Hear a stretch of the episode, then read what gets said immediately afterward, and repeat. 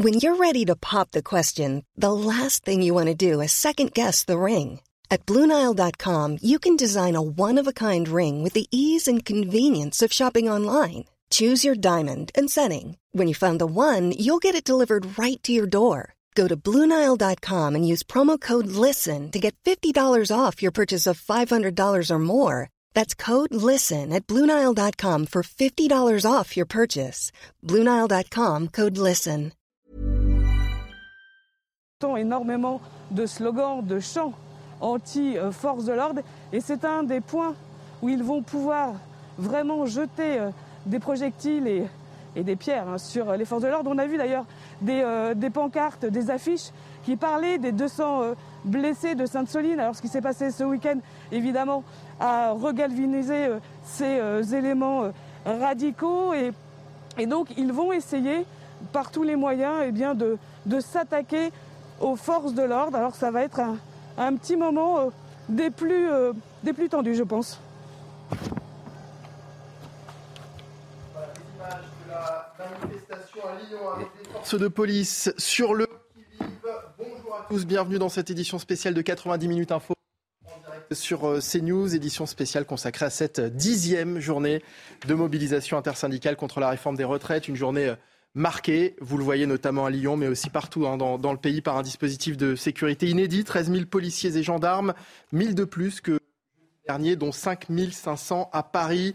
Nous serons bien sûr euh, sur place en direct des cortèges à Paris et en avec euh, nos journalistes sur le terrain. 13 600 manifestants à Rennes, 11 000 à Marseille ou encore à Clermont-Ferrand. Et puis nos experts en plateau pour décrypter tout au long de cette émission. Bonjour Jean-Claude Dacier. Bonjour. Consultant CNews, ravi de vous accueillir. Jean Messia, de l'Institut Apollon. Bonjour Jean. Et puis Pascal Bito-Panelli, expert en, en, sécurité, merci de nous rejoindre cet après-midi. Bonjour également à Sandra Buisson du service police-justice de CNews. On va rejoindre dans un instant nos journalistes en direct euh, sur le terrain euh, en région pour suivre cette euh, mobilisation. Mais d'abord, Sandra, un mot. On a évoqué à l'instant cet effectif de police inédit. 13 000 policiers et gendarmes hein, dans tout le pays, dont 5 500 à, à, à Paris. Risques auxquels se sont préparées les forces de l'ordre On peut imaginer que si ce dispositif est plus important que les fois précédentes, c'est qu'il y a des craintes du côté oui, de la police. Oui, des craintes parce que déjà les violences ont été plus importantes que toutes les manifestations précédentes jeudi dernier. La violence est montée d'un cran de la part des individus d'ultra-gauche, les radicaux, qui tentent et qui parfois réussissent à faire dégénérer certaines parties de la manifestation. Euh, il y a la crainte aujourd'hui, il y avait la crainte que des euh, éléments d'ultra-gauche euh, viennent à Paris. Les autorités attendaient plus d'un millier de, manifestants et d'individus plutôt d'ultra-gauche et euh, qu'ils aillent aussi euh, en région, dans les bastions de l'ultra-gauche, faire dégénérer les manifestations à Lyon, Rennes, Nantes, Dijon et Bordeaux. On a vu que ça a été le cas à Rennes, puisque depuis la fin de la manifestation qui s'était bien passée, eh bien, euh, un groupe d'individus euh, ultra radicaux eh bien, euh, affronte les forces de l'ordre et commet des dégradations, des dégradations qui ont aussi commencé à, survenir à Lyon. Euh, la crainte, c'est aussi, au-delà de ces radicaux violents, c'est qu'ils euh, emmènent avec eux une partie euh, des jeunes qui se sont ralliés au mouvement anti-réforme jeudi dernier. La crainte des services de renseignement, c'est que cette jeunesse soit deux à trois fois plus nombreuse aujourd'hui à Paris et en région et que certains de ces jeunes se laissent embarquer avec les radicaux et la crainte également que des, manifestants classiques qui adhèrent à des syndicats se laissent aussi gagner par la violence. La crainte et aussi la fatigue, on imagine, hein, pour euh, tous ces policiers qui sont sur le qui-vive, on le disait, depuis euh, euh, plusieurs jours, depuis plusieurs semaines. La, semaine dernière, ils étaient sur, sur le terrain quasiment tous les soirs lors des, des manifestations sauvages euh, qu'il y a eu no, notamment à Paris. Alors ils nous disent que c'est leur métier, le maintien de l'ordre, donc euh, de toute façon ils tiendront le coup, mais c'est vrai que euh, c'est une, un enchaînement de manifestations qui les met à, à rude épreuve. On le voit, il y a eu ces cortèges sauvages quasi tous les soirs la semaine dernière à Paris, mais aussi en région. C'est une situation assez inédite. Parfois certains des CRS ou des gendarmes mobiles étaient engagés 24 heures d'affilée, euh, faisait 16 euh, km dans la soirée euh, à pied à courir après les individus commettant et, et enclenchant des incendies dans différentes rues. Donc il y a une difficulté effectivement de faire respecter le maintien de l'ordre quand il y a des cortèges sauvages. Et puis, ce que me disait un policier hier, c'est que il, ça faisait longtemps qu'il n'avait pas senti dans sa hiérarchie une crainte aussi forte d'avoir de nombreux blessés du côté des forces de l'ordre. On leur a rappelé hier qu'il fallait bien porter le casque, les gants au cas où il y avait des, des cocktails Molotov. il y a eu des points de repli désignés pour chaque unité en cas de situation trop violente. Voilà ce ce policier me disait qu'il avait bien conscience que depuis jeudi dernier, on était arrivé au, point de tension, me disait-il, euh, équivalent à ce qui s'était passé pendant les Gilets jaunes le 8 décembre 2018, c'est-à-dire juste après l'épisode de l'Arc de Triomphe. Ce 8 décembre-là, justement, euh, il y avait eu euh, pléthore de cortèges mmh. sauvages dans Paris avec des individus qui enclenchaient des incendies. Et pendant que vous vous exprimez, hein, Sandra, on, voit bien sûr les images en direct hein, du cortège parisien qui s'est élancé il y a un petit peu plus d'une heure hein, maintenant depuis la place de la République en direction de la place de la Nation. Pascal Bito Panelli, votre réaction d'abord sur les, propos de, Sandra Buisson du, du service police-justice de CNews quand on entend effectivement que les policiers euh, euh, sont euh, fatigués d'abord, que les policiers aussi craignent des débordements. Qu'est-ce que ça vous fait réagir? Oui, bah écoutez, je, corrobore tout ce qui a été dit. On est sur une phase qui est très difficile, une phase de surengagement, une phase d'exposition et une phase où, dans un maintien de l'ordre, déjà constatons-le depuis le 49-3 qui a changé d'atmosphère, qui a changé de physionomie, qui pousse les hommes à, être euh, aux premières lignes d'un maintien de l'ordre qui n'en est plus un, puisqu'il a un stade supérieur, qui est souvent le rétablissement de l'ordre, et d'autres paramètres qui viennent s'engager dans une équation déjà difficile, celle aujourd'hui d'une arrivée de la jeunesse. On parlait la dernière fois de 30 000 jeunes, je pense que le chiffre va se multiplier par deux ou par trois, ce qui amène un degré supplémentaire de sensibilité dans la gestion du maintien de l'ordre et une radicalisation euh, par secteur avec, vous l'avez vu, des gens qui pratiquent la guérilla urbaine littéralement en professionnel. On va euh, partir dans le direction le cortège parisien où pour le moment c'est euh, plutôt calme avec nos journalistes sur place hein, qui suivent la manifestation en direct tout au long de cette dixième journée de mobilisation. Ah oui, nous sommes euh, avec le pré-cortège, hein, cette partie qui se situe euh, bien avant euh, les têtes de cortège des principaux syndicats et des syndicats qui organisent cette manifestation. Et, ce pré-cortège, eh bien, il est maintenant arrivé à la destination finale, c'est-à-dire place de la Nation. Il y a énormément de monde qui commence donc à arriver ici. Je vous le disiez, une manifestation et un pré-cortège très calme jusqu'ici. Les forces de l'ordre sont présentes néanmoins. On les voit pas à chaque coin de rue, comme c'était le cas euh, parfois lors de euh, précédentes manifestations. Euh, les forces de l'ordre donc qui ont guidé progressivement cette, cette tête de pré-cortège, comme on peut l'appeler, jusqu'à Place de la Nation. Il y a certaines personnes qui affichent les couleurs de, de, syndicats. Il y a par exemple la CGT. Il y a pas mal, un certain nombre de, de, gilets jaunes également qui sont, qui sont présents. Et puis il y a un certain nombre de jeunes gens habillés de noir pour certains qui sont masqués. Vous les voyez euh, sans doute sur ces images euh, en direct. Il y a eu effectivement euh, des slogans, des slogans antifascistes, des slogans anti-police également. Mais jusqu'ici, aucun heure à signaler cette manifestation qui donc se déroule dans le calme et qui commence progressivement à arriver place de la Nation. Voilà pour les images donc du cortège parisien. On va partir dans un instant à Bordeaux. Un mot d'abord, Jean Messia. Est-ce qu'on peut craindre une nouvelle perte de contrôle de cette manifestation euh, à Paris, cette manifestation euh, parisienne, on le disait la semaine dernière, il y a énormément de débordements avec des, manifestations euh, sauvages quasiment tous les soirs. Écoutez, comme prolégomène, je souhaitais avoir une réflexion d'ensemble. On nous dit que Emmanuel Macron et son gouvernement, c'est le parti de l'ordre. Comment se fait-il qu'il y ait désordre? Comment se fait-il que le parti de l'ordre étant au pouvoir, on n'ait jamais autant entendu parler de maintien de l'ordre? C'est une réflexion que, je vous souhaite avoir. Donc, est-ce à dire que effectivement euh, le parti de l'ordre est incapable de le maintenir? Puisqu'on parle du maintien de l'ordre, c'est qu'il n'y a pas d'ordre. Et donc, effectivement, je pense que euh, cette euh, surutilisation de ce concept de maintien de l'ordre vient dire quelque chose de politique.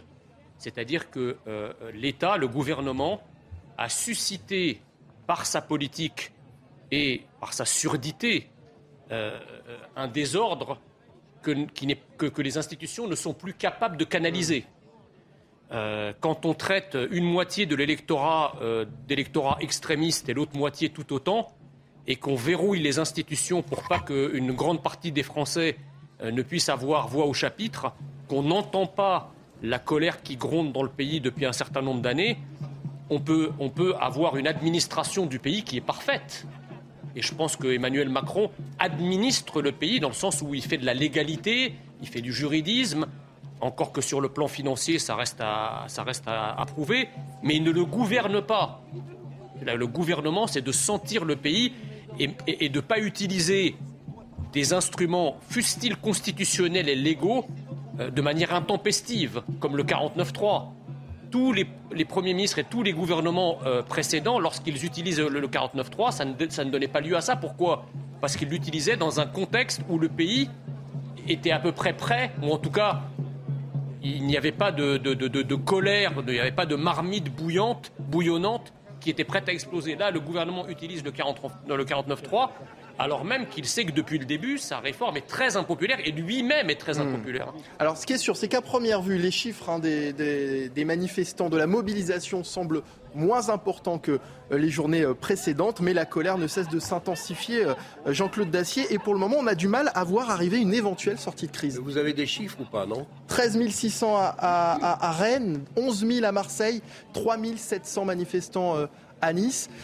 Paris, on n'a rien encore. Paris, on n'a pas encore les chiffres. Pour le moment, ça a l'air heureusement de bien se passer. J'aurais une analyse légèrement différente de celle de mon camarade Messia.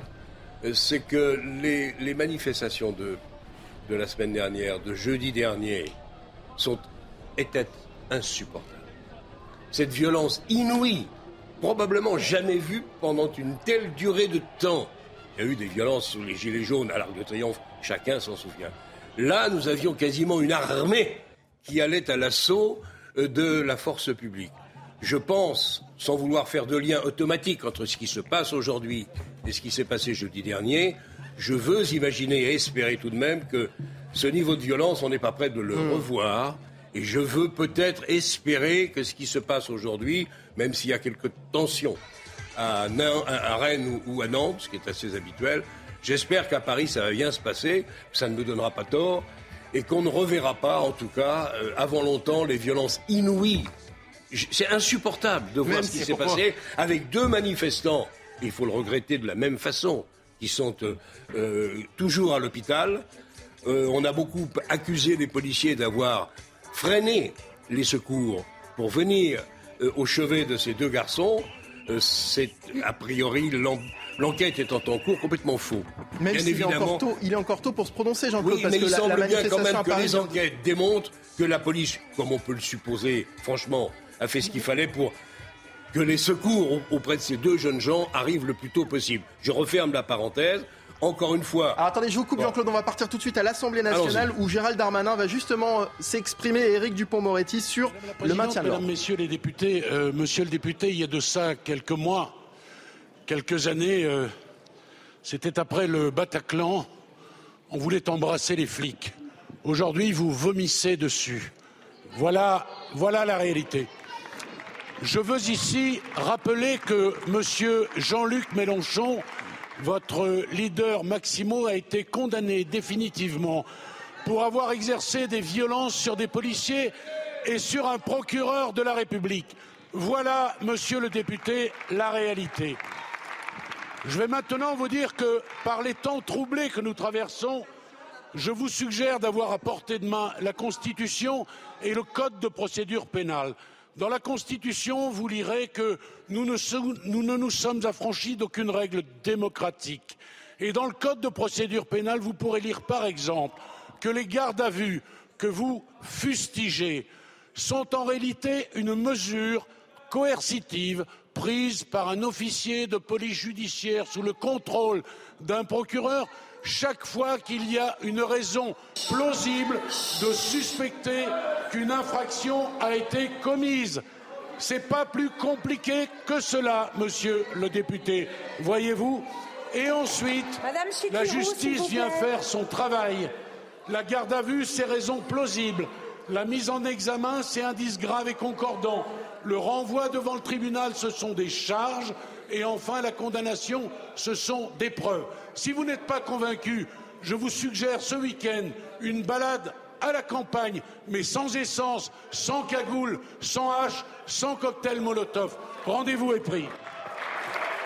Je vous remercie, Monsieur le Ministre. Voilà Eric Dupont-Moretti qui euh, répondait à la question de Jean-François Colombe, député euh, de la France Insoumise, lors des questions euh, au, gouvernement. Sandra Buisson, je vous redonne la parole. Vous souhaitiez vous exprimer notamment suite aux, propos de Jean-Claude Dacier. on, parlait de ce qui s'est passé à, Sainte-Soline. effectivement, des individus, des qui, font partie des, groupements qui ont appelé au rassemblement à, Sainte-Soline, notamment les soulèvements de la terre, ont dit que les gendarmes avaient empêché euh, certains secours d'arriver jusqu'aux manifestants blessés. La Ligue des droits de l'homme a dit qu'elle avait constaté ceci pour au moins un manifestant qui avait été blessé. Et nous avons contacté le SAMU aujourd'hui, qui, Moribuco du, du service police-justice, s'est entretenu avec le chef du SAMU local, qui a expliqué qu'il n'avait pas été empêché d'intervenir. En revanche, il y a eu des difficultés à arriver jusqu'aux manifestants blessés. Pourquoi? Parce que d'abord la zone est extrêmement vaste et que donc il était extrêmement difficile de localiser euh, les blessés. D'ailleurs, pour le plus grièvement blessé, c'est un hélicoptère qui a permis de détecter où il se trouvait euh, précisément et de guider euh, le SAMI. Il y a eu aussi plusieurs signalements de faux blessés, c'est-à-dire qu'on a signalé qu'un homme avait perdu sa jambe, qu'il y avait des, blessés qui s'étaient réfugiés dans une église. Et en fait, les secours ont cherché et ils n'ont jamais trouvé les faits qui étaient signalés. Il y a eu aussi euh, des prises à partie violentes quand les gendarmes essayaient euh, d'évacuer euh, les blessés ou le SAMU d'arriver. D'ailleurs, médecins ou gendarmes ont parfois pu être pris à partie par des projectiles quand la zone n'était pas calme. Voici la version du SAMU, donc la, personne qui gérait les, services ce jour-là. On est d'accord, Sandra, je crois que c'est la bonne. Si, tu le permets, un petit mot peut-être sur le cours de droit de M. Dupont-Moretti il y a quelques secondes à l'Assemblée nationale. Euh, il a raison, évidemment, sa démonstration est imparable, sauf qu'on n'arrive pas, parfois, souvent, à attraper les délinquants. À Sainte-Soline, je crois qu'il n'y a eu personne d'interpellé. Il pouvait pas, c'était trop violent à Absolument, mais je ne leur fais pas de reproche. Non, mais je, précise. absolument. Et à Paris, il y a eu 300 ou 400, je ne sais plus quel soir, interpellations qui ont été, pour la plupart, euh, euh, libérées le lendemain. Moi, je fais juste une suggestion, si tu me permets. Il y a eu et, tant qu'on ne réglera pas ce problème, euh, il y a eu dans le passé. Je, vous coupe une nouvelle fois. Je suis désolé. On va écouter cette fois-ci Gérald Darmanin ah, pour les questions au gouvernement. On écoute le ministre de l'Intérieur. Monsieur le député euh, turquois, je veux euh, évidemment, comme l'a fait le ministre de l'Agriculture Marc Fesneau, comme l'a fait également Christophe Béchu, dire tout notre soutien aux agriculteurs français, à leur outil de travail, à leurs biens et évidemment à leurs familles. Savez-vous, monsieur le député, que lors des événements dramatiques de Sainte-Soline, beaucoup d'entre eux ont été menacés, qu'ils ont dû quitter leur ferme, laisser euh, ainsi euh, leur euh, bétail et leur outil de production pour éviter justement de connaître des menaces physiques? Combien, combien ont-ils reçu de menaces? La protection policière et des gendarmes est complète, notamment dans cette partie de l'ouest de la France pour les protéger contre toutes les menaces. Et non, aucune ZAD ne s'est installée à Sainte-Soline, ni il y a six mois, ni le week-end dernier. Et oui, Sainte-Soline, ce sont des bassines, quel que soit ce qu'on en pense, qui ont été discutées avec les professionnels, validées par les élus, y compris ceux qui combattent le gouvernement. Et je voudrais souligner euh, ici qu'elles ont été aussi validées par la justice. Et que non, nous ne laisserons pas faire des militants d'ultra-gauche radicalisés, menaçants, s'en prenant directement aux agriculteurs. Parce que derrière les bassines, il ne s'agit pas simplement d'un endroit où on met de l'eau, mais il s'agit de la vie de milliers de personnes qui se lèvent tôt le matin, qui se couchent tard, tard le soir et qui sont menacées chaque jour par des personnes radicales qui nourrissent les Français et qui méritent notre respect plutôt que les insultes. Je vous remercie, Monsieur le Ministre. Voilà, Gérald Darmanin qui euh, répondait à la question du député modem Nicolas Turquois sur la question de Sainte-Soline, de, des débordements de, ce week-end. Vous, je vous écoute. je veux juste finir. allez-y, finissez. Il y a eu dans les années, je crois, 70, une tentative pour essayer de régler le problème de quoi? De, la preuve de la délinquance. Jet de pierre, jet de cocktail Molotov, jet de je ne sais quoi. C'est très difficile de le démontrer. Il y a eu à l'époque une loi qui s'appelait la loi anti-casseurs. C'était dans les années perfites Pompidou. Euh, bon, les jeunes auront oublié. Mais si on ne règle pas ce problème, et c'est pour ça que ça m'a fait réagir quand j'entends M. Dupont-Moretti, au délit collectif, c'est-à-dire que si vous appartenez et si vous participez à une manifestation ou interdite et qui tourne à la grande violence, la preuve de votre appartenance au mouvement suffit à vous faire euh, condamner, inculper dans un premier temps, et sans doute condamner la loi anti-casseurs, ça s'appelait. C'était dans les années 70. On peut éventuellement y réfléchir. On peut y réfléchir. Maintenant, je voudrais qu'on reste aussi sur l'aspect euh, optimiste que vous aviez tout à l'heure, euh, Jean-Claude. Je vous ai entendu hein, tout à l'heure dire que visiblement, enfin, que vous espériez que la manifestation parisienne. Ça a l'air de se passer mieux. Ça a l'air de se passer mieux. Ça, se tient très bien pour le moment. Maintenant, il ne faut pas oublier qu'elle a, elle a démarré il y a un peu plus d'une heure, hein, donc euh, c'est tout récent. on va d'ailleurs rejoindre nos équipes sur le terrain, place de la Nation, dans un instant. Un mot rapidement euh, euh, Pascal euh, Bito Panelli, concernant justement cette manifestation parisienne qui, pour le moment, a l'air de bien se passer. Est-ce que vous partagez l'optimisme de Jean-Claude Dacier sur, sur, sur, sur la suite des événements en cette dixième journée? Alors écoutez, je, je, le partage en émettant une hypothèse qui est toujours celle de l'ordre public.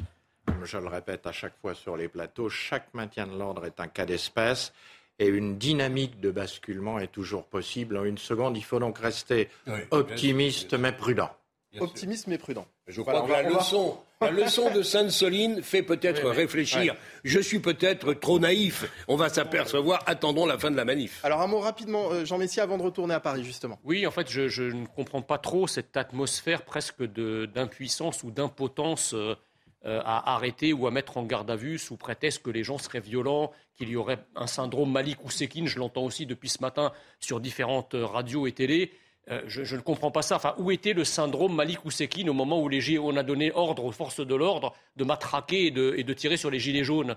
Où était le, syndrome Malik ou Sekin quand on a fait descendre euh, la marée chaussée sur les manifestants de la manif pour tous il y a une dizaine d'années? Donc on voit bien que le syndrome Malik Ousekine, c'est uniquement quand ce sont des Malik Ousekine ou des gens qui les soutiennent qui sont en face d'eux. Et, que pour d'autres publics, malheureusement, pas, ça, ne tient, pas la route. Quant à dire euh, ils étaient trop violents, on n'a rien pu faire, ben mon Dieu, chouette. Ça veut dire quoi? Ça veut dire qu'il suffit de commettre des violences en groupe euh, et, pour commettre des crimes et des délits en groupe. Et donc, comme on est violent, on n'est pas arrêté. Ça ne tient pas la route. Il faut effectivement, tout dépend des ordres. Et là, je parle sous le contrôle de M. Vito Panelli. Je pense que les gendarmes ou les, ou les policiers, de manière générale, c'est un instrument. Ce sont des fonctionnaires aux ordres. C'est pour ça qu'on les appelle les forces de l'ordre, pas seulement parce qu'ils le rétablissent, mais parce qu'ils reçoivent des ordres. Or, on sait très bien qu'en fonction des publics qu'ils ont en face d'eux, les ordres ne sont jamais les mêmes il y a des ordres de la plus grande intransigeance qui sont donnés quand euh, euh, il n'y a pas de risque que ça dégénère dans le débat public et que les médias mainstream euh, s'emparent de, la problématique, qui sont complètement différents des ordres qui sont donnés quand en face on a des victimes, enfin des, des potentielles victimes qui n'intéressent personne en réalité. Euh, voilà, et ce ne sont pas des accusations en l'air, ça, s'est basé sur des preuves. On voit bien qu'au moment des Gilets jaunes, ce n'est pas du tout au moment des, émeutes de banlieue également, les ordres qui sont donnés aux policiers ne sont pas du tout les mêmes que quand il s'agit quand il des, Gilets jaunes des débuts ou euh, de la manif pour tous. Ça, ce sont évidemment des choses à vérifier aussi. Ben, c'est vérifié. C'est vérifié. Pascal euh, Bito Panelli, évidemment, on peut. Jean Messia, ses propos évidemment n'engagent que lui. Je vous écoute, hein. vous souhaitiez réagir. Ben, Jean, oui, Jean, bien sûr, est comptable de ses propos. Après, dans, dans, ce qu'il dit d'une manière assez logique, naturellement, au niveau des forces de l'État, elles sont aux ordres et on travaille dans l'ordre public de deux façons. Je dirais une façon horizontale, c'est-à-dire ce qui remonte du terrain et les cadres sont censés euh, prendre des décisions, évidemment. Et il y a une verticalité à Paris avec la DOPC qui, par les vidéos, donne des consignes renseigne et donne des ordres, et, bien sûr avec la haute hiérarchie. on, travaille comme ça en ordre public. les policiers, évidemment, d'agir différemment avec certains individus qu'avec d'autres. Tu as vu les, Il y a toutes les théories, mais, est-ce que tu as vu Alors, je dis un mot, euh, juste un mot. Est-ce que tu as vu les images des, comment dire, c'était une armée de 100 ou 150 euh, euh, casseurs, je ne sais même plus comment les appeler, armés jusqu'aux dents et les flics étaient planqués derrière les, les camions. Sinon, ils, sinon, ben non, c'est pas normal. Ils mais où, ils étaient où les blindés non, de la mais tu fais quoi? Mais tu bah, fais les quoi? Les blindés de la gendarmerie qu'on a sortis pour les gilets jaunes. Les blindés, ils étaient où Et tu tires. Ils étaient où? Allez, un mot, un, mot, Sandra Busson, avant ah de retourner à, à, Paris sur, ouais, sur, raisonnable, sur le cortège. Juste un mot pour préciser que les blindés euh, n'ont pas vocation à arrêter des, des, des manifestants. Les blindés ah bon sont utilisés. Non, ben, oh. les blindés de la gendarmerie ont des euh, espèces de pales devant, euh, devant, euh, devant le, le, véhicule, les lames, et ils sont utilisés pour euh, euh, non, non, pour euh, dégager les, barricades. Donc on les a mis à Paris euh, pendant les Gilets jaunes parce qu'il y avait énormément de barricades en feu et ça permettait de les évacuer beaucoup plus rapidement que c'était l'objectif en fait. Mmh. et, j'ai pas vu de pales. Il y en a qui n'avaient pas de pales de blindés. Il y en a pas tous. Non, non.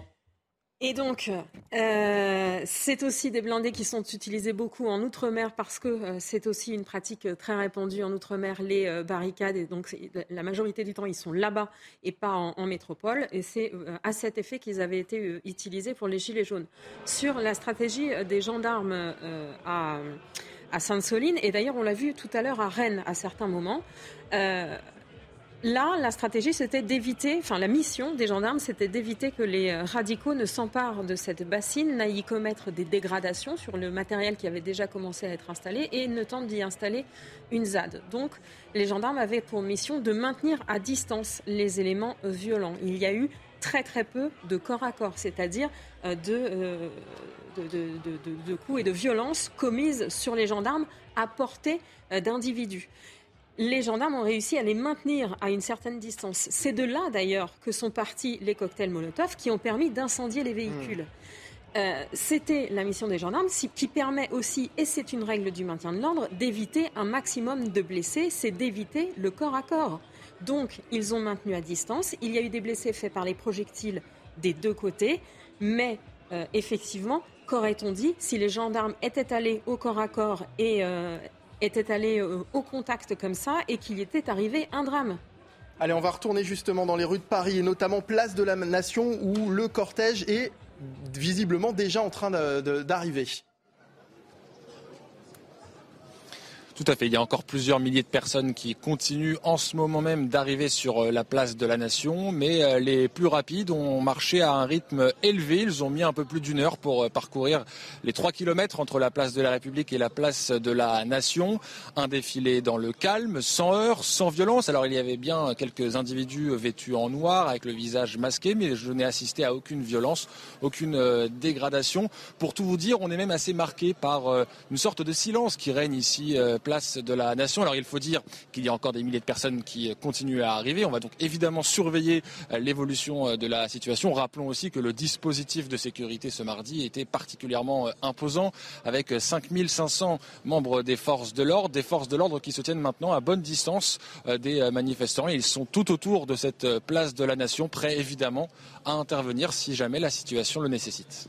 En tout cas, les syndicats font la démonstration qu'ils sont, on le savait, mais c'est confirmé au lendemain, encore une fois, de ces manifestations terribles de Sainte-Soline, font la démonstration qu'ils sont capables d'organiser des rassemblements nombreux et dans la meilleure des, le meilleur esprit, dans la meilleure des tenues. Absolument. Et j'espère encore une fois je crois, moi, que Sainte-Soline a marqué les esprits. Peut-être que je me fais des illusions. Peut-être qu'on avait sous-estimé la menace à Sainte-Soline. Je ne sais pas. Mais en tout cas, c'est peut-être la raison d'ailleurs pour laquelle M. Darmanin a annoncé la, la, la présence combien de 13 000 forces de l'ordre sur le territoire français, dont 5500 à Paris.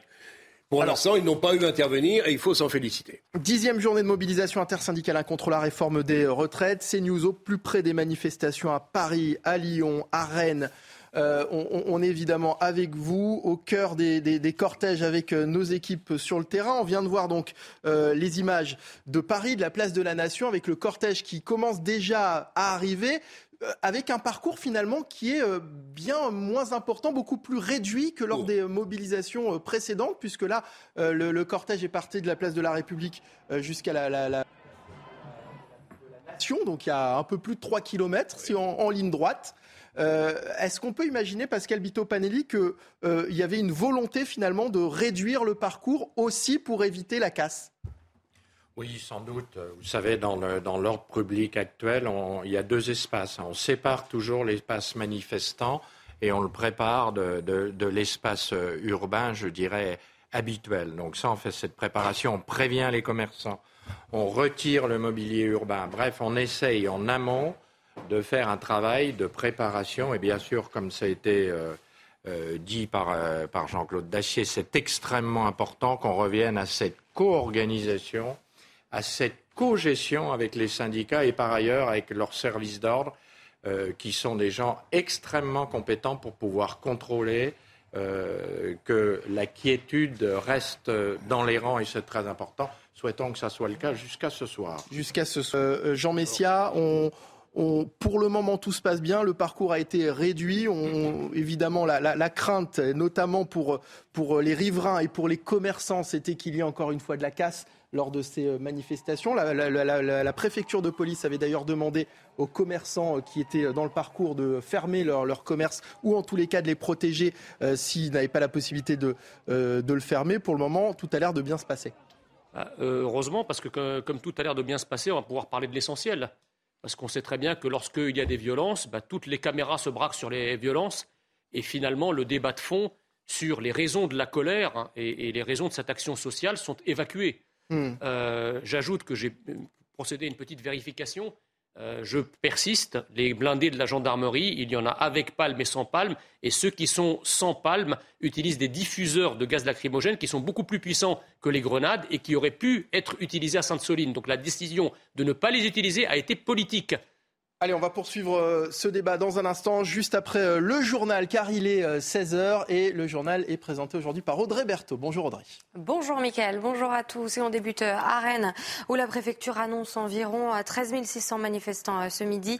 Les syndicats, eux, en comptent 25 000. Sur place, il y a eu des premières tensions, des premiers affrontements entre manifestants et forces de l'ordre, des échanges de projectiles, de gaz lacrymogène, des canons à eau ont également été lancés. Et puis regardez ce tweet du préfet de Bretagne et d'Ille-et-Vilaine. Quatre personnes ont été interpellées pour port de projectiles destinés à blesser les forces de l'ordre. Le préfet condamne la préméditation des violences euh, mises au jour. La préfecture qui a également euh, annoncé que des euh, boulons, des plâtres avec clous, des outils ont été saisis avant la manifestation à Rennes.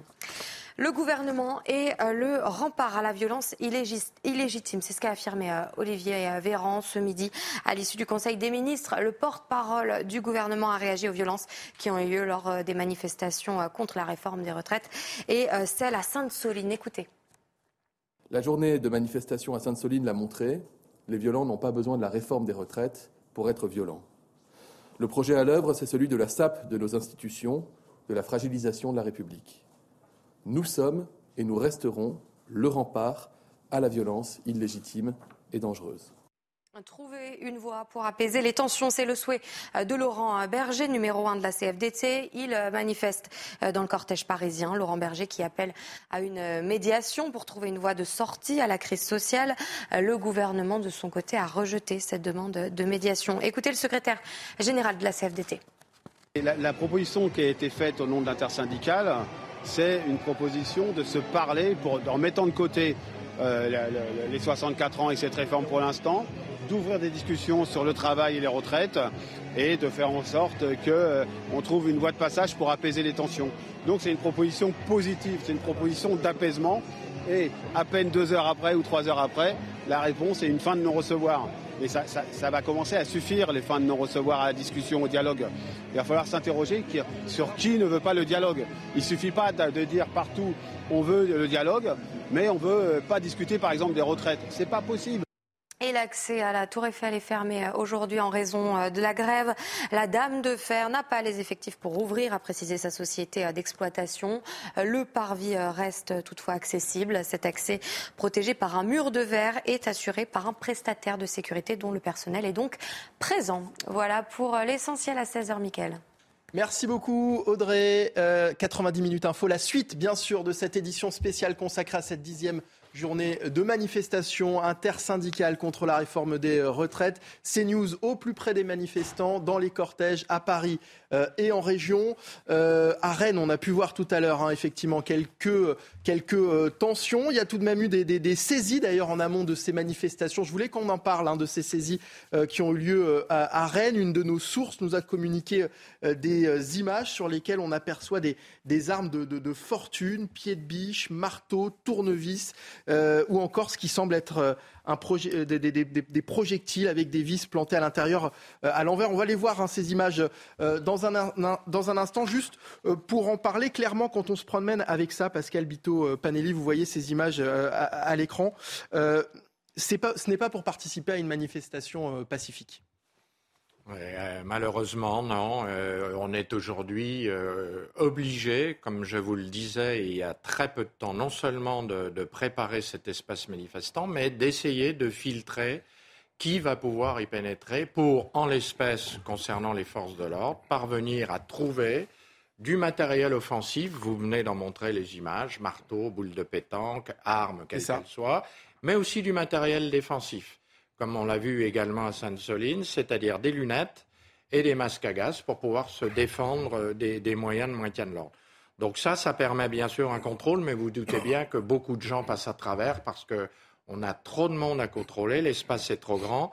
Mais en tout état de cause, c'est quand même un travail qui est tout à fait nécessaire, qu'on fait aujourd'hui en ordre public, comme d'autre part, on inclut dans les manifestations, et c'est très important, des officiers de liaison. Mais ça veut aussi dire qu'il y a une préméditation de la part des manifestations qui, ah, se rendent dans, à Sainte-Soline, dans les manifestations, dans les cortèges euh, euh, euh, armés. Effectivement, comme le dit Jean-Claude, ce pas des, des, enfants de cœur. On se rappelle aussi des propos de Jean-Luc Mélenchon sur les réseaux sociaux ce week-end, qui, disait que ça aurait été une marche dans les champs si la, policier n'était pas intervenue. Donc c'est aussi une façon de, de minimiser hein, les, les, les, intentions de certains ultras. Oui, Jean Messia. Je crois qu'il avait en tête un déjeuner champêtre. Euh, c'est frugal et, convivial. Euh, non, euh, blague à part, je crois que Jean-Luc Mélenchon souffre d'une forme d'hémiplégie feinte ou, volontaire.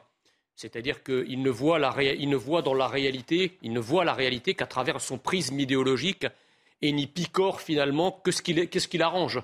enfin, comment, comment peut-on ne pas voir qu'il y a eu, par exemple, trois ou quatre camions de gendarmerie qui ont été incendiés. Comment ne pas voir ces images insoutenables hmm. filmées par un gendarme depuis son camion, où il se reçoit une pluie de pavés et de rochers et, de cocktails Molotov. Oui, mais en fait, ce que euh, dit Jean-Luc Mélenchon, c'est que si la police n'était pas venue, finalement, tout aurait été, tout se serait fait dans le calme. ils auraient vidé la, la, bassine, c'est clair qu'ils ils auraient fait des choses, ils auraient mis de l'acide dedans, ils auraient détruit bassine. Ils étaient là pour ça, puisqu'ils sont. Ben, bien sûr que oui. oui, mais... Ils sont anti-bassine, comme tous les écologistes de toute façon. Oui, ils étaient là pour détruire effectivement le. Là, il y a eu un point de blocage très, très spectaculaire, mais si on les laisse faire. mais... M. Mélenchon aurait été ravi, on aurait fichu en l'air la bassine, et puis 70 millions de l'État euh, euh, gâchés. Cela ne nous empêche pas d'avoir quand même un, un petit regard critique sur la manière dont le gouvernement a géré en amont cette manifestation. C'est-à-dire la question, en fait, la question primordiale qui peut, et fondamentale qu'on peut se poser, c'est pourquoi le gouvernement décide d'interdire une manifestation dont, il sait très bien qu'il ne va pas pouvoir faire respecter l'interdiction. Oui, c'est euh, intéressant ce que dit Jean Messia. À part, à part se ridiculiser, si vous voulez, je sais. Pourquoi est-ce qu'on interdit des manifestations alors qu'on sait très bien que ça ne sert à rien finalement de les interdire? Écoutez, on l'interdit euh, dans le cadre de l'ordre public parce qu'on estime qu'il y a des dangers et que si on mais est-ce que c'est pas plus dangereux de l'interdire finalement? Ça, c'est un point d'équilibre. Euh, c'est vrai que euh, tous les grands services et les responsables, ainsi que bien sûr au plus haut niveau des préfectures, avant d'interdire une manifestation, il y a de longues réunions de préparation et on, met, on calcule l'ensemble de l'analyse des risques afin de déterminer si on doit l'interdire ou pas. Ça se fait pas comme ça. Les blocs sont venus de toute l'Europe, semble-t-il. Oui. Donc c'était compliqué de de dire bah, écoutez, venez, installez-vous, faites ce que vous voulez, le barbecue. Nous, on met pas de force de police. C'est pas sérieux. Ce sont des arguments politiques, mais vraiment qui sont extravagants. on laisse terminer Pascal Bito. Alors, au-delà de cette analyse des dégâts, je vous en prie, sur Sainte-Soline, on a pu, euh, dans une analyse en profondeur, voir l'extrême professionnalisme de ces casseurs. Vous avez vu euh, dans les images, parce qu'aujourd'hui, on est dans un monde d'images ne peut pas dire que les choses ne se sont pas passées. Des gens qui montent en unité constituée, avec une première ligne de protection, une ligne de soutien, une ligne de projection. On arrive quasiment en contact, on jette les cocktails, des boules et les projectiles, et on décroche, on reprend sa position en unité constituée pour replier. C'est du professionnalisme. Hmm. C'est donc de l'entraînement. C'est des gens qui se réunissent et qui s'entraînent. Donc quand on entend dire qu'il n'y a pas de danger face à ces gens et qu'on doit réduire les effectifs, attention, attention à tout ce qu'on peut entendre. Allez, on va partir euh, rejoindre à nouveau le cortège euh, parisien, la manifestation qui, pour le moment, on le disait, et euh, fort heureusement ça continue, se déroule dans le calme. C'est bien ça.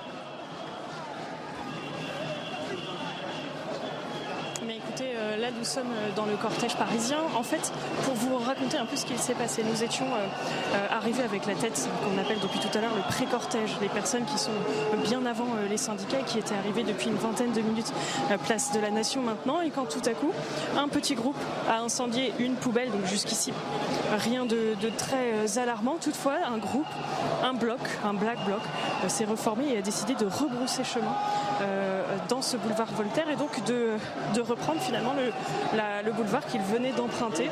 Et donc la, tension est vraisemblablement montée d'un cran, sans toutefois pour l'instant euh, noter de vraiment de, véritables heures. Mais voilà, donc un, ce qui semble être un black bloc qui vient de se former a décidé de rebrousser chemin pour finalement faire face aux manifestants qui arrivent depuis la place de la République. Voilà, les images donc de la manifestation euh, parisienne. Alors on le disait calme jusque-là. On sent que pour le moment ça peut commencer à, se tendre. On va bien sûr rester vigilant. On va aussi demander à nos équipes, à nos journalistes sur le terrain de, rester bien sûr sur le qui-vive, mais également euh, prudent avec euh, leurs équipes. nouvelle journée de, mobilisation, nouvelle journée de manifestation. Hier, Emmanuel Macron a enchaîné les rendez-vous. à l'Elysée avec Elisabeth Borne, avec aussi les principaux cadres de la majorité. Comment peut-il s'en sortir aujourd'hui Le président de la République semble vouloir apaiser, semble vouloir tendre la main aux organisations syndicales. Euh, Jean-Claude Dacier, pour le moment, le dialogue est, fermé, est bloqué. Il y, a de la, friture sur la ligne. Je pense qu'on est dans une situation où il faut maintenant attendre, et il ne se passera rien avant, l'analyse, la, décision du Conseil constitutionnel. il est en train d'examiner les différents aspects, le véhicule législatif qui a amené donc euh, l'adoption de cette loi. La loi a été adoptée, il faut quand même pas oublier. Elle l'a été dans des conditions particulières, notamment par l'utilisation d'un 49.3 que Mme Borne ne veut plus voir, on peut en parler si vous voulez, c'est très intéressant. Toujours est-il que la loi a été adoptée. Le Conseil constitutionnel va nous dire dans 8 jours, dans 15 jours, si cette loi est acceptée comme telle, si elle est juridiquement fondée. D'ici là, il n'y a pas de pause possible. Quand j'entends monsieur le, monsieur le leader de la CFDT, Laurent Berger, dire mais il faut une pause, on oublie ce qui a été voté et puis on discute, ça n'a aucun sens parce qu'il n'a aucune chance d'obtenir satisfaction. Évidemment, le président de la République ne peut pas faire autrement. Il va essayer de passer euh, jusqu'au bout, jusqu'à son terme. S'il ne gagne pas sur cet affrontement qui dure maintenant depuis des semaines, c'est fini. on l'a dit cent fois, je ne vais pas le répéter, le quinquennat est terminé et, et lui aussi. Donc il va évidemment tout faire pour que ça ne se produise pas.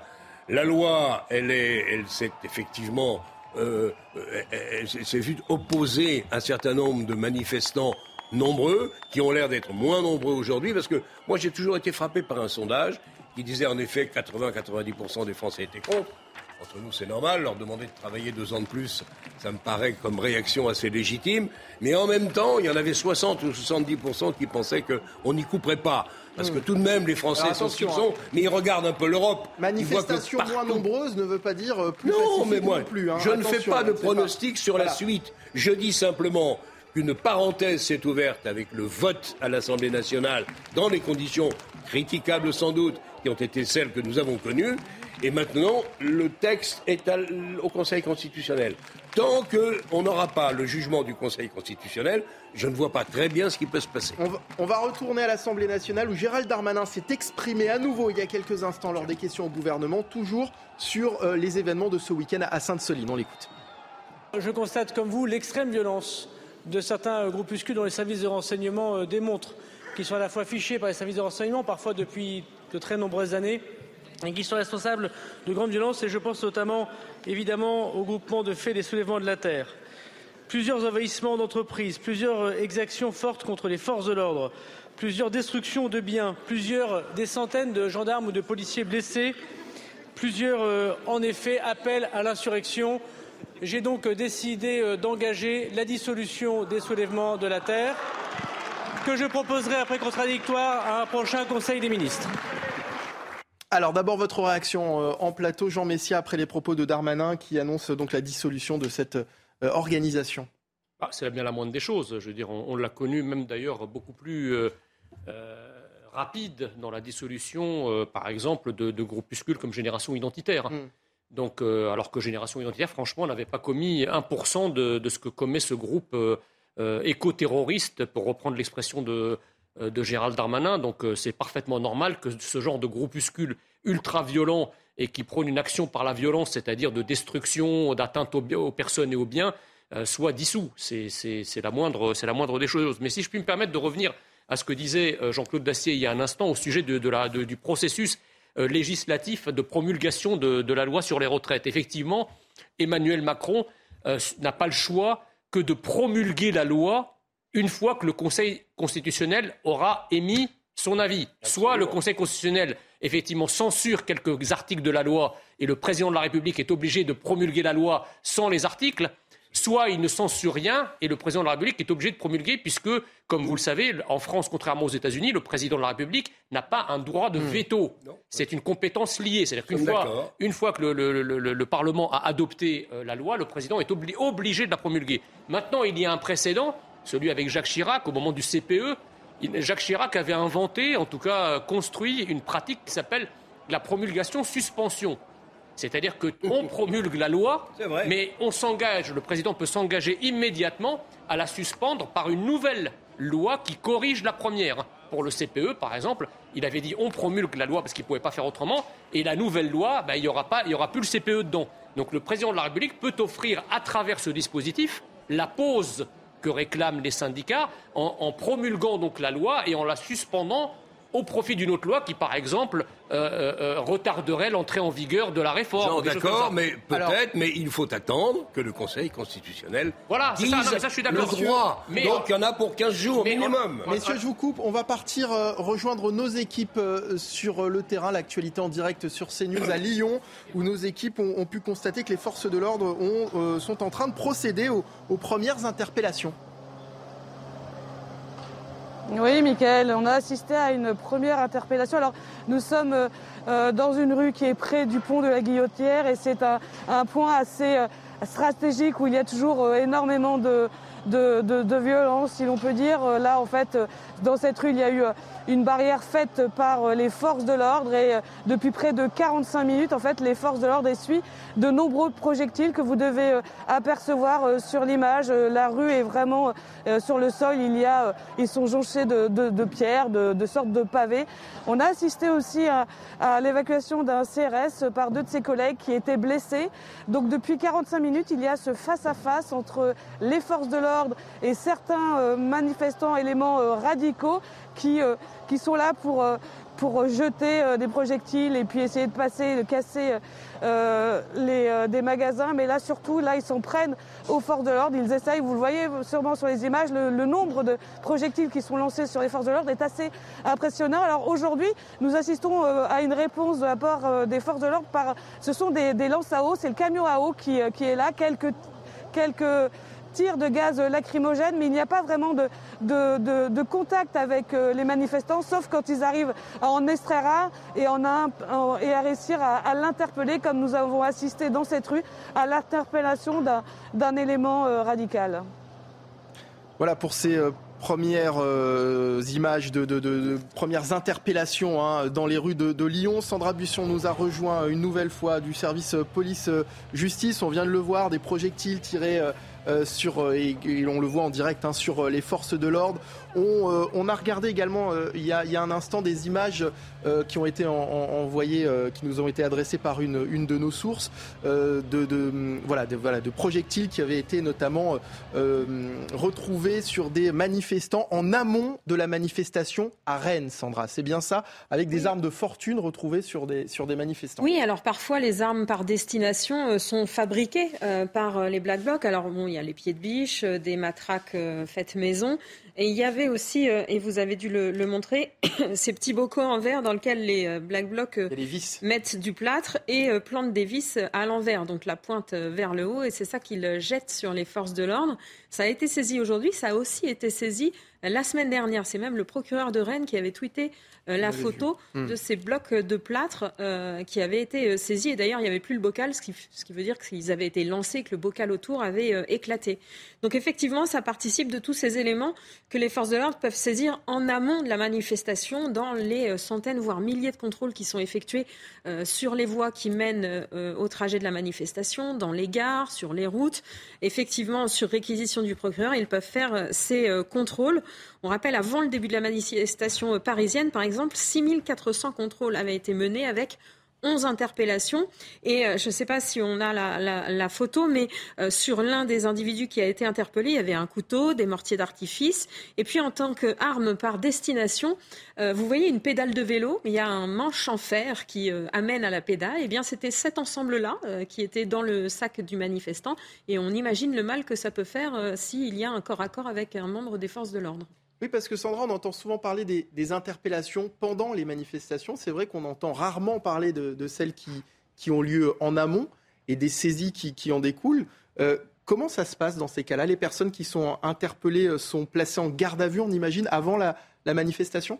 Oui, oui, bien sûr, puisque euh, les, armes ne sont pas. Vous pouvez pas porter une arme. Effectivement, si on vous soupçonne d'avoir voulu participer à un groupement formé en vue de perpétrer des violences et des dégradations, vous pouvez être euh, interpellé. Donc ensuite, euh, garde à vue. Et puis, si des faits, des charges importantes sont sont consolidés, eh bien, mm. présentation à l'autorité judiciaire. Allez, on va partir tout de suite à, Bordeaux, retrouver euh, nos journalistes sur place. Une manifestation euh, sauvage est, organisée actuellement euh, près des quais à Bordeaux.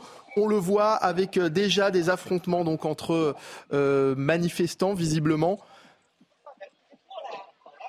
Oui, effectivement, des affrontements qui ont commencé juste après la fin de la manifestation officielle déclarée, la manifestation syndicale qui s'est terminée place de la Bourse à Bordeaux. On a attendu un petit moment euh, que qu'il y ait une dispersion de cette manifestation et puis d'un seul coup on a vu euh, environ 200 à 300 euh, groupes, de, enfin 200 à 300 personnes dans plusieurs petits groupes avec des cagoules et des vêtements noirs commencer à allumer des feux de poubelle et puis ces groupes se sont déplacés petit à petit sur les quais de Bordeaux avec plusieurs points de contact et affrontements avec la police euh, qui a répliqué avec pour l'instant des tirs de lacrymo. Euh, nous sommes en ce moment entre la gare et la place de la Victoire. Je vous le disais tout à l'heure, la place de la Victoire, c'est un secteur clé dans les manifestations bordelaises parce que c'est le quartier des jeunes, c'est le quartier des universités. Effectivement, euh, beaucoup de jeunes se sont donné rendez-vous place de la Victoire ce soir. il risque d'y avoir eh bien, des échauffourées au niveau de cette grande trouve en centre-ville de Bordeaux. Pour l'instant, ils allument des feux de poubelle et cassent des vitrines et des voitures devant nous Là, sur, sur l'arrière du cortège, c'est les images que vous voyez en ce moment, les images de, mon collègue. Donc dans un secteur, vous nous confirmez, qui n'était pas euh, initialement euh, prévu à l'origine dans le, trajet de la manifestation euh, officielle alors non, pas du tout. Hein. Ça, c'est clair que c'était pas du tout le trajet de la manifestation officielle. Elle était terminée. C'est une manifestation qui s'est dite sauvage. C'est ce qu'on a entendu euh, dans les haut-parleurs tout à l'heure, au moment où euh, cette grosse manifestation euh, de Kaboul s'est formée à la fin de, de l'autre manifestation officielle, une manifestation sauvage qui est partie assez rapidement pour voilà pour s'affronter avec les forces de l'ordre un petit peu partout dans le, le vieux centre de Bordeaux. en ce moment, vous voyez sur les images en direct, les forces de l'ordre remontent pour essayer de de fermer, euh, de fermer l'arrière de, de, ce cortège de, de jeunes euh, cagoulés euh, qui se dirigent vers la place de la Victoire, ça veut dire qu'on va assister certainement à un effet de, de nasse, ou en tout cas un effet d'enfermement dans cette grande avenue du cours de la Marne. C'est ce que vous voyez en ce moment sur, sur les images de mon collègue. Voilà, cette, cette section de, CRS avance petit à petit vers les manifestants qui se trouvent à une centaine de mètres plus loin. De l'autre côté, ils sont aussi euh, face à un autre groupe de CRS. Les rues autour sont bouclées, euh, donc on va forcément assister là à des, affrontements dans les secondes qui viennent. Voilà, des forces de l'ordre hein, qui s'apprêtent euh, à intervenir à, Bordeaux où la tension est en train de, monter. Pascal Bito-Panelli, est-ce que c'est pas ça finalement le, plus inquiétant? Effectivement, il y a les manifestations, comme on le voit depuis tout à l'heure, on dit qu'à Paris ça se passe bien, qu'à Paris ça se passe dans le calme, mais pour le moment, la manifestation est, entre guillemets officielle, elle est encadrée par les syndicats, mais une fois que celle-ci est terminée, euh, c'est là où les choses peuvent dégénérer.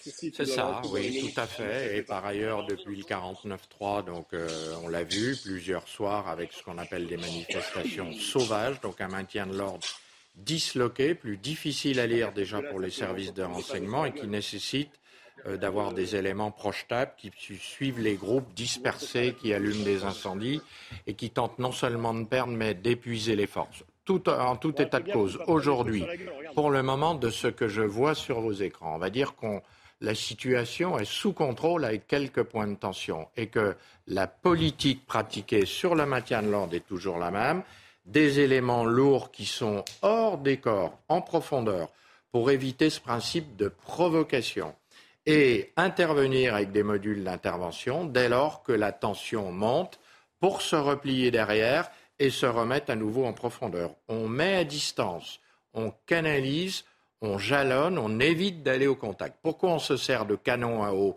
en maintien de l'ordre? Pourquoi on se sert de grenades lacrymogènes? Parce que les grands adages du maintien de l'ordre, c'est qu'en maintien de l'ordre, on agresse plutôt les sens SENS e que les hmm. corps. On évite les blessés.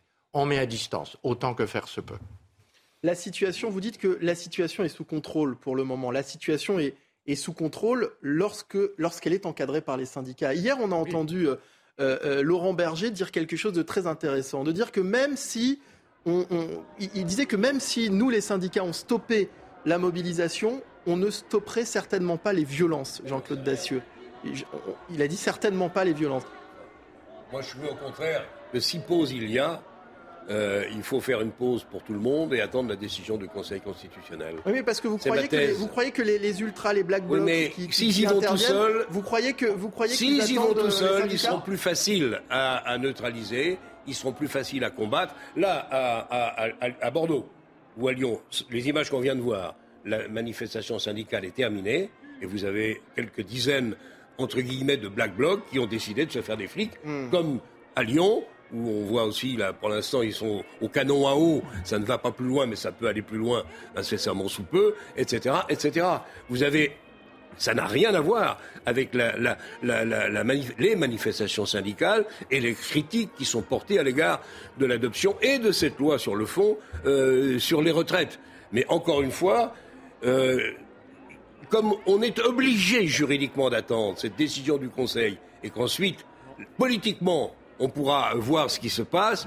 Je pense que l'intérêt général, ce serait de calmer un peu le jeu, plutôt que d'entretenir des manifestations au minimum une fois par semaine, qui nous donnent de bons résultats à Paris, souhaitons que ça continue.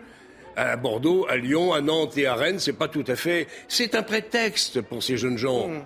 Ils, se payent des flics. Je dirais presque que c'est je dirais pas que ça les amuse, mais on n'en est pas loin. Un prétexte. Alors, je vais vous donner la parole dans un instant, Jean Messia. Je vous donnerai également la parole aussi euh, euh, Sandra Busson, parce qu'on parle beaucoup, encore une fois, des Black Blocs, et je voudrais euh, qu'on en parle un peu plus en détail avec vous, parce qu'ils sont visiblement aujourd'hui une des principales craintes des, forces de l'ordre, et je voudrais qu'on parle aussi de, de, leur méthode. Mais d'abord, on va retourner à Paris, au sein du, cortège parisien, où il y a déjà des, premières dégradations. Hein. C'est ça, je pose la question à nos équipes sur place.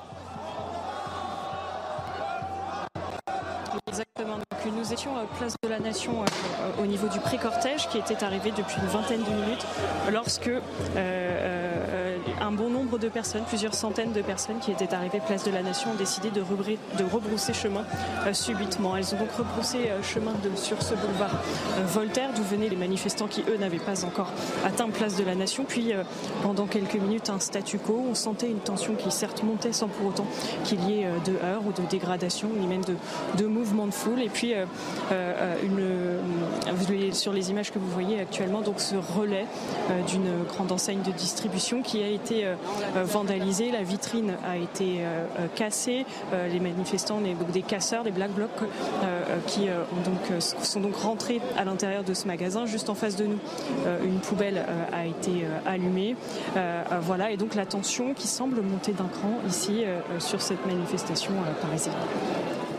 Vous le voyez hein, sur ces images, une, vitrine euh, cassée, euh, les premières dégradations euh, à, Paris. Et on peut imaginer à chaque fois la crainte des, commerçants, hein, puisque la préfecture, je le disais tout à l'heure, a conseillé de fermer les commerces qui se trouvent sur le, parcours ou de les protéger.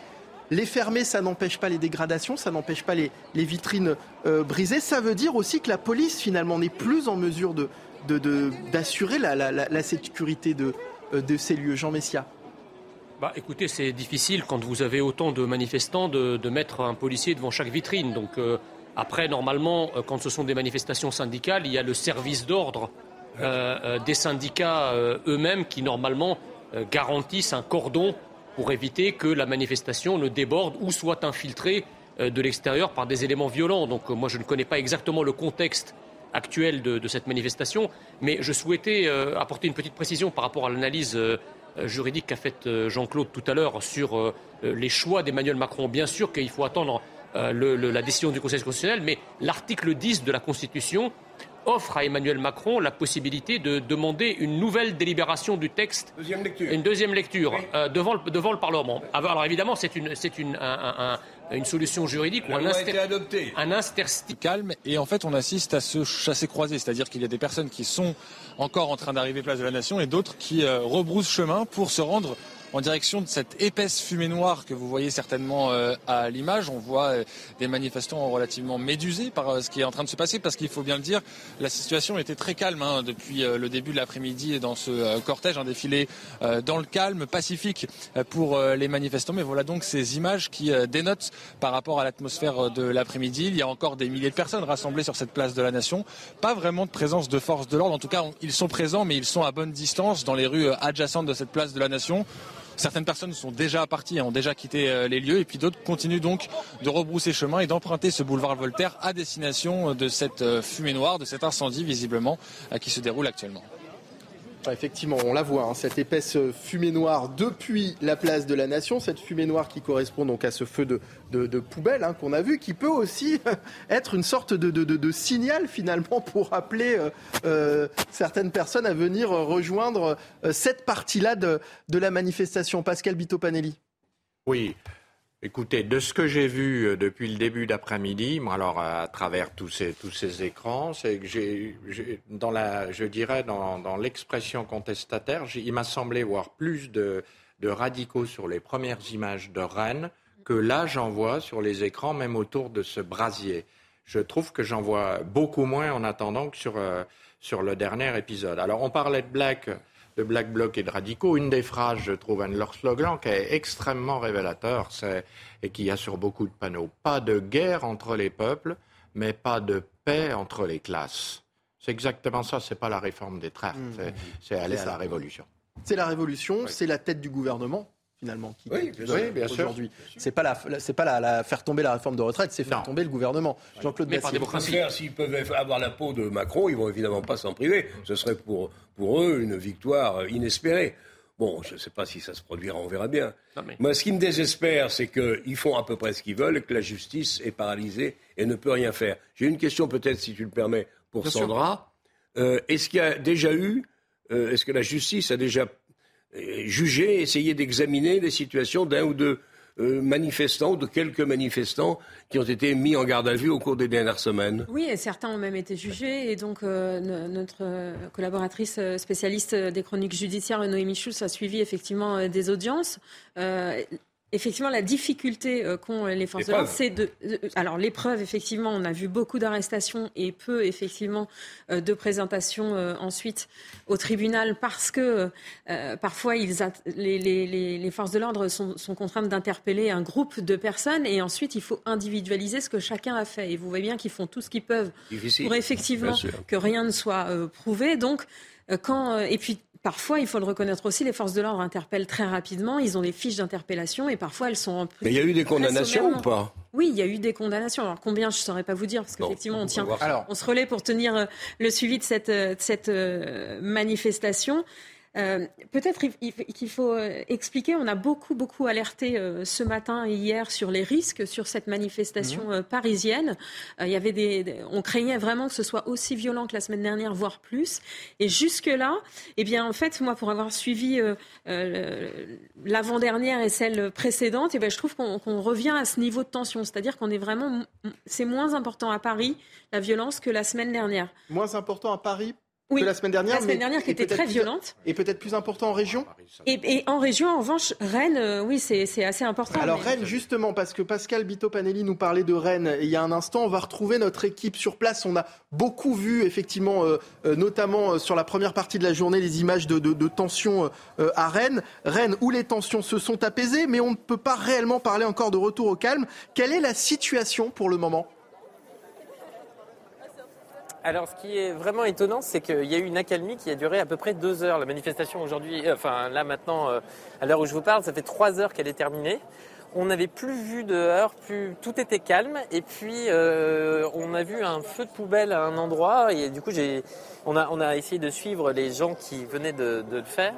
Et on s'est rendu compte que sur une petite place, il y avait ces groupes cagoulés qu'on avait retrouvés dans la manifestation qui étaient tous à des terrasses de café et qui là euh, se sont mis, on va dire, en position sur la place pour se retrouver face aux forces de l'ordre. Et puis là, c'est un petit peu ce que vous voyez aux images, enfin, à l'image à l'instant. Euh, donc euh, des, des, policiers qui essaient d'évacuer la place. C'est plus la violence de tout à l'heure, mais on, on sent qu'il y a quand même encore des restes de tension depuis quelques instants, on va dire. Voilà, Rennes où les forces de l'ordre restent évidemment sur le qui-vive. Vous le disiez, Sandra, effectivement, à, à Paris, les tensions semblent moindres aujourd'hui. Est-ce que le dispositif de, police, l'important dispositif, ce dispositif inédit, hein, je reprends les mots de, Gérald Darmanin, a selon vous permis peut-être d'éviter euh, euh, des débordements plus importants, disons? Alors d'éviter, il faudra qu'on voit à la fin de la journée si le nombre de radicaux était aussi important que le, redoutaient les autorités. Ils redoutaient la même présence radicale que la semaine dernière, c'est-à-dire un peu plus d'un millier euh, euh, d'individus, comme d'ailleurs la, manifestation précédente. L'autre question, c'est aussi, et c'est une alchimie qui dépend vraiment de chaque manifestation, c'est qu'ils peuvent être très nombreux et ne pas avoir réussi à faire dégénérer le cortège comme ils l'ont, euh, qu'il il, l'auraient voulu. Ce qui est vraiment euh, particulier dans cette manifestation, c'est qu'ils ont été en pré-cortège, donc avant les têtes syndicales, tout le long de la manifestation au point d'arriver à Nation avant même 16 heures et euh, au bout à Nation n'ayant rien pu faire, de rebrousser chemin pour essayer à ce moment-là de recommettre des violences. Qu'ils aient réussi à faire toute la manifestation en pré-cortège sans arriver à faire quoi que ce soit, c'est que soit effectivement la force euh, policière est très présente et très dissuasive, soit effectivement ils n'ont pas réussi à entraîner avec eux suffisamment de mouvances, de nébuleuses. Pourquoi est-ce qu'ils s'installent systématiquement en pré-cortège, justement, euh, Sandra? Bah, Souvent, euh, dans les cortèges syndicaux où le service d'ordre est, assez strict et, fonctionne très bien, eh ben, c'est parce que le service d'ordre ne, les laisse pas infiltrer le, cortège. Hmm. Jean Messia, vous souhaitiez réagir? Euh, oui, je disais par rapport à, la question de Jean-Claude tout à l'heure sur les condamnations. Il faut se souvenir que Éric Dupont-Moretti euh, a fait une circulaire qui demande au parquet et à la justice de manière générale de condamner fermement tous ceux qui auraient été pris en flagrant délit euh, dans des actes violents ou des actes de violence vis-à-vis des forces de l'ordre.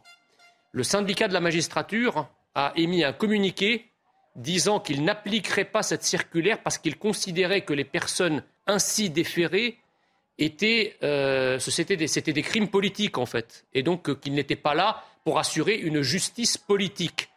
Donc je reviens à ce que je disais tout à l'heure. Imaginez que ça avait été des gens de l'ultra-droite qui avaient été déférés. Eh bien, évidemment, 40% euh, des magistrats n'auraient probablement pas émis ce genre de communiqué et auraient appliqué fermement la loi et je peux vous assurer qu'on aurait tordu le droit dans tous les sens pour que ces gens soient condamnés.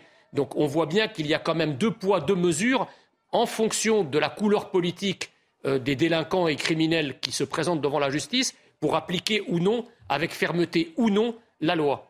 Ah, ce qui est terrible, c'est que le syndicat de la magistrature prenne cette position qui est une position d'opposition totale et frontale au Voilà, garde des de Sceaux. magistrat, il est à gauche, hein, Mais bon, euh, tout le monde sait qu'il est à gauche, voire à l'extrême gauche. Bon, euh, et qu'il rend la justice qu'il a dans la tête et qu'il a dans les idées, plus Voilà. que dans les bouquins de droit qui sont en principe sur son bureau. Tout le monde sait ça, et les exemples sont nombreux. Ce qui est terrible, c'est que règne au sein de cette administration de la justice une opposition frontale entre le garde des Sceaux et puis différents syndicats, pas seulement le syndicat de la magistrature. Le courant ne passe plus. Et le, le- le garde des Sceaux, hélas, est peu entendu. Je reviens sur mon idée de tout à l'heure. On devrait re-regarder la loi anti-casseurs. Parce que j'imagine que quand on a affaire aux individus que Sandra nous a décrits tout à l'heure, on ne peut pas les laisser faire. On a essayé. On oui, On a essayé- ça non. ne dissuade pas de Non, continuer. on, a, on a essayé de la remettre en, en- en vigueur, cette loi. Le si, problème, vous, c'est que- si vous en prenez la défense, ça aidera, cher ami. Ah ben, non mais justement, mais ça je suis parfaitement pour. Mais le problème c'est que sous Sarkozy, on avait essayé de faire passer une pareille loi. Sauf que son article 7 et l'individualisation des peines Alors- a été censuré. Donc la Alors, loi a été vidée de sa substance. Pendant qu'on parle, hein, vous le voyez en- encore une fois sur ces images, à Rennes, la tension euh, semble une nouvelle fois remonter. Alors on disait effectivement à Paris, les, les, les, les- les casseurs n'ont pas réussi euh, finalement à, à détourner le cortège et pour le moment en tous les cas à, à- à aller au bout de, de- de ce qu'ils souhaitaient faire. Ils ont réussi euh, à Rennes, on l'a vu en début de journée. Les choses sont- semblent encore... semblent encore effectivement euh, euh, chauffer euh, du côté de, de, Rennes. Un mot, Pascal Bito Panelli, là, voilà, on voit les forces de l'ordre à, Rennes qui, qui sont en, position, donc on peut imaginer qu'il y, a de- qu'il- y a des craintes en tous les cas de, de nouveaux heurts et que des, des- projectiles sont en train d'être lancés dans leur direction. Oui, absolument. Les CRS qui sont en train, les compagnies républicaines de sécurité qui sont en train de se positionner. Sans doute, alors déjà, on voit que euh, on, on met du lacry pour mettre de la distance et on va sans doute monter à l'interpellation. Lacrymogène, hein, Lacrymogène, Oui, absolument.